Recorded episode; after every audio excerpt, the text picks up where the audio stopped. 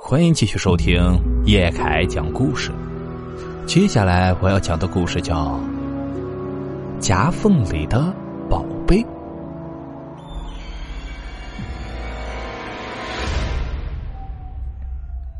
这件事儿啊，是我爸年轻时作为知识青年下乡时发生的一件事儿。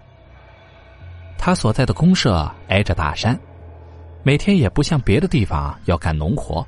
而是到石场开采石头，运到城里搞四化建设。全体社员注意啦！全体社员注意啦！为了建设新中轨，我们要……当时呢，跟我爸一起的有个叫刘东方的，跟我爸关系很好，就是这人比较懒，每天上工都得赖会儿床。哎，我说方子，快起吧，晚了队长又得扣你工分。哎呀，这么一天到晚的干活，什么时候能回城啊？他每天心心念念的也都是早点回城，不用在农村出大力。哎呀，你快别发牢骚了，我可先走了。队长问起来，我可不帮你打掩护。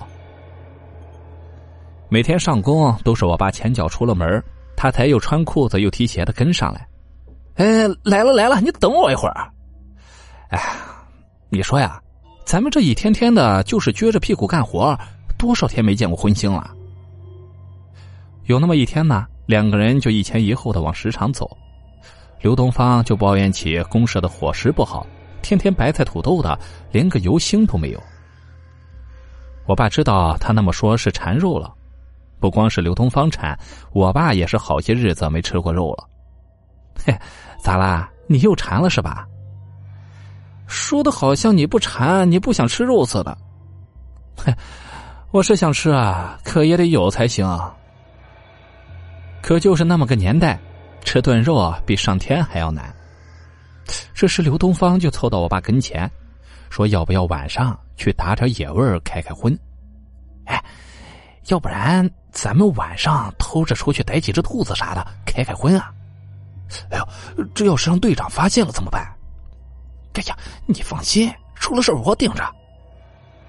我爸是属于胆小的人，担心被生产队长发现了扣工分受处分。刘东方拍胸脯保证说，出了事儿他自己担着，绝不连累我爸。我爸没说行，也没说不行。可等到晚上睡到半夜了，就听见刘东方小声的叫他：“哎，王琦，王琦！”我爸爬起来一看。刘东方衣服都穿好了，正催着我爸快些起来，跟他一块出去。哎，你还真去啊？哎呀，当然了，快起来！都到了这份上了，我爸也不好再说不去，就轻手轻脚的穿上衣服，跟着刘东方就溜了出去。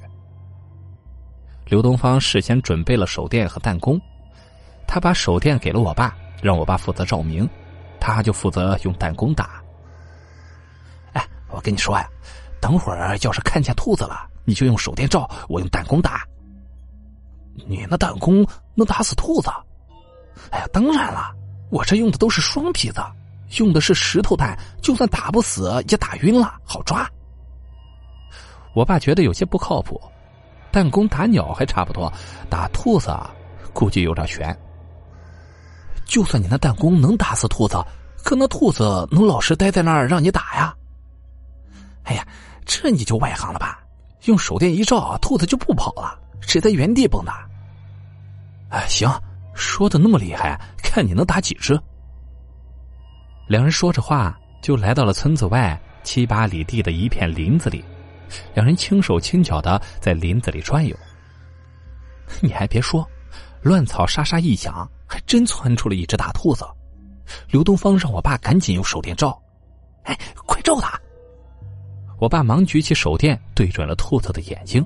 刘东方快速的举起了弹弓，瞄准。那兔子被手电一照，还真就不跑了。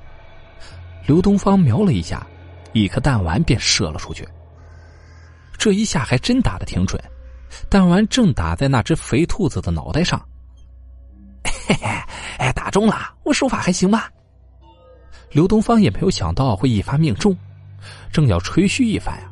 我爸发现那只倒在地上的肥兔子一扑棱又站了起来，哎，没打死，要跑！晃了晃脑袋，那兔子就蹦进了草丛里。眼瞅着到手的肥兔子要跑，刘东方赶忙去追，让我爸跟他一起包抄。哎，我走这边，你去那边堵着，别让他跑出去了。因为天黑呀，我爸跑到草丛的另一边后，并没有看到那只兔子。等他再找刘东方的时候，发现刘东方也不知道跑哪去了。东方，你跑哪去了？东方，东方，你说话呀！你在哪儿？偌大的林子里只剩我爸一个人，他多少有些害怕，就举着手电四处找刘东方。最后，在林子边的一个山坡下找到了刘东方。那个山坡上的石头天然形成了一条裂缝，刘东方站在裂缝前面，直愣愣的看着里面，一动也不动。东方，东方，你站在那干嘛呢？兔子呢？等我爸走近了，才发现刘东方一脸的兴奋。王琦啊，你看那里面是什么？我爸顺着他的目光往裂缝里一看，我爸的眼睛也直了。就见石缝里面极窄的地方，不知是什么宝物正闪烁发光。那些发光的是什么呀？哎呀，肯定是宝贝呀，还能是什么？哎你肯定也听过，地主在这附近藏过宝，没想到让咱俩给遇上了。据说在解放前有个大地主，打土豪分田地时，把家里的宝贝都藏了起来，一直没人找到过。那石缝里的一定是当年地主留下的。可里面那么窄，根本进不去啊！哎，进不去也得试试啊。那条石缝很窄，口子那里啊还能容下一个人侧着身体进去，可里面根本就进不去人。刘东方见钱眼开，也不听我爸的劝，非要挤进去拿宝贝。他拼了命的往里挤，一直到衣服、脸都划破了，挤在那里动弹不得了，才放弃。哎呀，这出不来了！哎呀，不让你进，你非得进！哎哎，你轻点哎呦！好疼啊！哎呀，都划破了。我爸是费了好大的劲儿才把他给拽出来。刘东方不甘心啊，找了块大石头把石缝挡了一下，这才三步一回头的跟我爸往回走。哎呀，别看了，快走吧，先回去再说。哎呀，我明天非得想个办法把他救出来。第二天一早，我爸刚起床就发现刘东方竟然没在被窝里睡懒觉。我爸以为太阳从西边出来了，收拾完了到石场一问，刘东方根本就没去。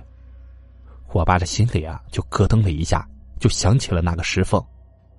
我爸想起刘东方可能是昨晚不甘心，又回到了石缝那里，撒腿就开始往那边跑。队长不知道发生了什么事儿，看我爸那样也跟了上去。王琦，你怎么了？干什么去啊？我爸气喘吁吁的跑到石缝跟前，往里面一瞅，吓了一跳。刘东方果然在石缝里面，而且啊已经死了。